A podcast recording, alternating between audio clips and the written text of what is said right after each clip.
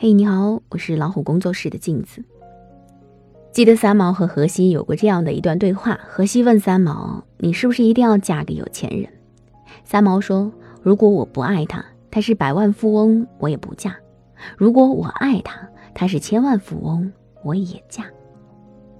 我希望女儿也能毫无顾忌的想嫁给谁就嫁给谁，而不是为了富贵的生活。都说生男孩是建设银行。”生女孩是招商银行，其实啊，女儿更需要建设。有多少人能凭借婚姻找到后半生的安全感呢？万一所托非人，也还能有点钱财傍身。所以无论如何都要给女儿买套房，为她留片瓦遮身，起码让她拥有选择爱情的底气，冲出困境的勇气，在婚姻里有所退路。晚上和老公吵了几句。有什么大事儿吗？没有。可是日积月累，就像夙愿一样，一只看似强大的骆驼被一根稻草压倒了。老公说：“一点小事儿，至于吗？”我突然就没有了说的欲望。你若懂我，何必我说？你若不懂，我说又为何呢？也不想再哭了，怂给谁看呢？想一个人出去走走，可是又舍不下女儿诺诺，就顺手拿了滑板车。带着孩子一起下楼，楼下有很多人，大人孩子叽叽喳喳。我一直笑着，怕别人觉得自己脸色难看，一句话打下眼泪来。自己笑着笑着，就觉得怎么这么假呢？这么假的笑容，谁又会在意呢？玩了一阵子，大家都陆续回家了。我带着诺诺，不知道该去哪儿。我就想，等诺诺长大，我一定给她买套房子，即使她是女孩儿。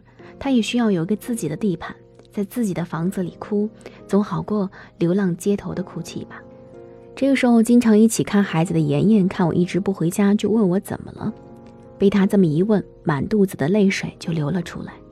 妍妍说：“是不是吵架了？算了，回家吧，孩子还小，外面冷，以后别吵了，吵了没地儿去。”当年我们两手空空的嫁进来的时候，所有人都羡慕我们的好运气。一嫁脱贫，省了那么多年的奋斗。可是，当一个家只有婚纱照上的那个傻笑的样子是自己的时候，真的觉得无路可退，退一步就是悬崖峭壁，没有依凭。不是老公家有多不好，是我们的心里没有底气。妍妍也是身无分文出嫁的女孩，初中毕业，十几岁就进城打工，薪水都帮衬了家里，自己一穷二白。后来遇到了老公，有车有房有彩礼，每一次觉得不合心意，都会想，他有钱啊。他的爸妈乐得合不拢嘴，催着让他们结婚。婚礼富丽堂皇，妍妍娇媚可爱。可是结婚以后，身无分文的隐患都变成了现实。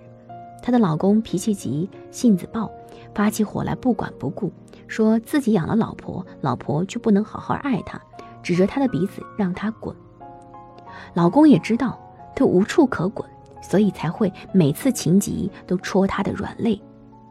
妍妍总说，要是有那么一间属于自己的房子，或者没有房子，自己经济能独立，即使赚的不多，也能有说走就走的勇气呀。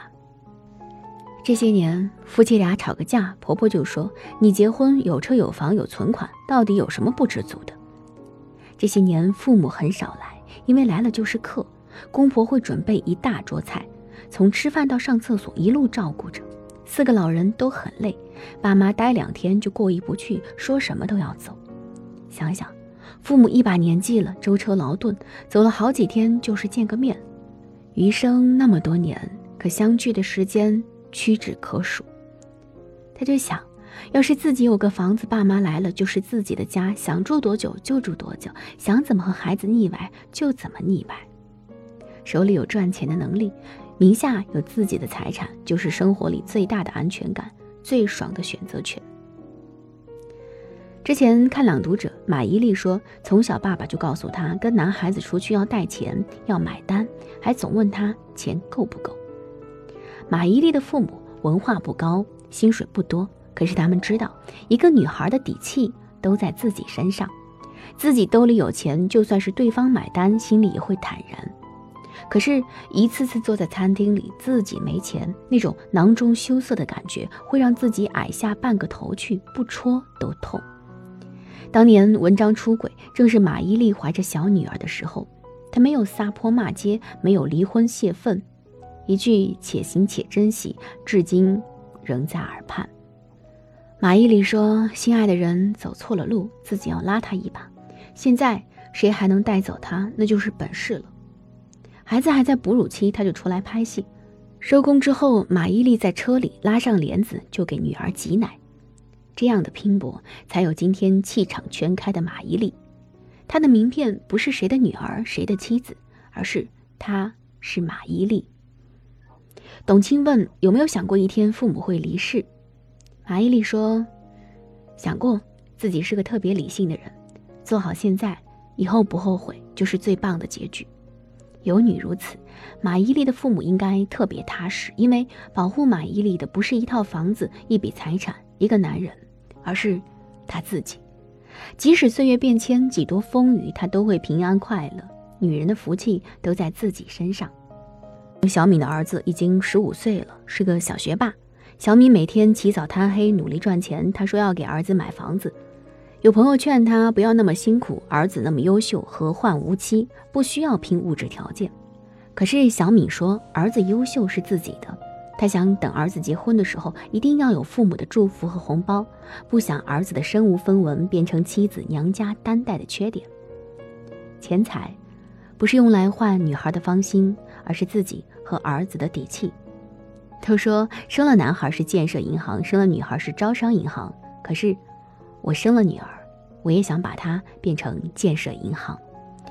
多少没有身家、没有能力的女孩结婚的时候，想要从婆家多掏点钱放在自己婚前的兜里，就算男朋友肯，准婆婆也不肯，娘家妈还要上手撕扯一番，就是为了给女孩后半生一点保障，万一所托非人，也还能有点钱财傍身。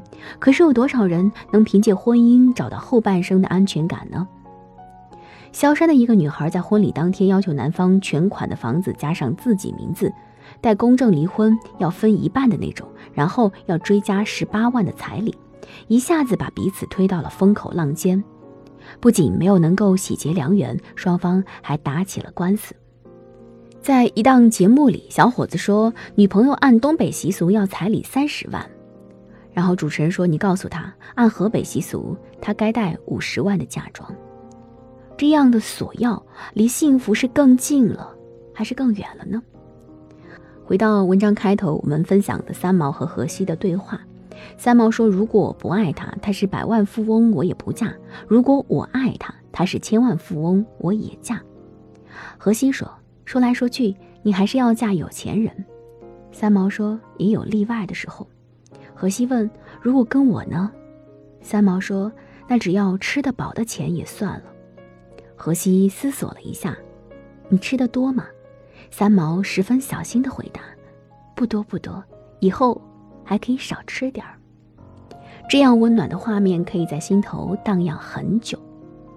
我要教会女儿诺诺为生活打拼，我也会尽力给她攒点家底，不让她像我一样悲伤，一样漂泊，让她有物质上的开阔视野，精神上独立的品质。我没有家财万贯可以传给她，也不想养出巨婴，替她走过的路都变成给她挖的坑。只有一起努力，让她物质上有依凭，精神上不贫穷。以后百万富翁、千万富翁也嫁的，不是为了高攀他的财富，也不必讨好他的阶层，不是一根藤蔓缠上了一棵参天大树，而是肩并肩的站在一起的两棵树，根相触在土里，叶。相碰于风中，也许我的女儿诺诺爱的那个人不是富翁，一贫如洗，可那又怎样？只要能够承担起错误的成本，那么就让他放手去爱吧。进退都有路，才更容易收获幸福啊！有爱无爱，心里都不缺爱，一个人也能把日子过得热气腾腾。有钱没钱，心里都不贫穷，不会为了钱将就自己不喜欢的生活。我想对我的女儿说：“妈妈愿你有所依凭，不是风雨里没伞的孩子。女儿，妈妈愿你学会奋斗。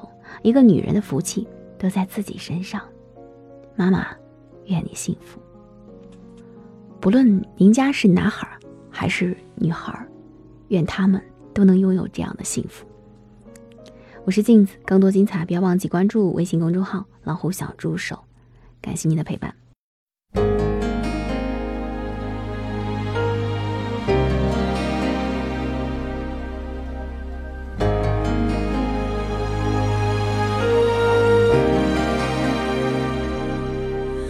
When I think back on these times and the dreams we left behind, I'll be glad cause I was blessed to get to have you in my life. When I look back on these days, I'll look and see your face. You were right there for me.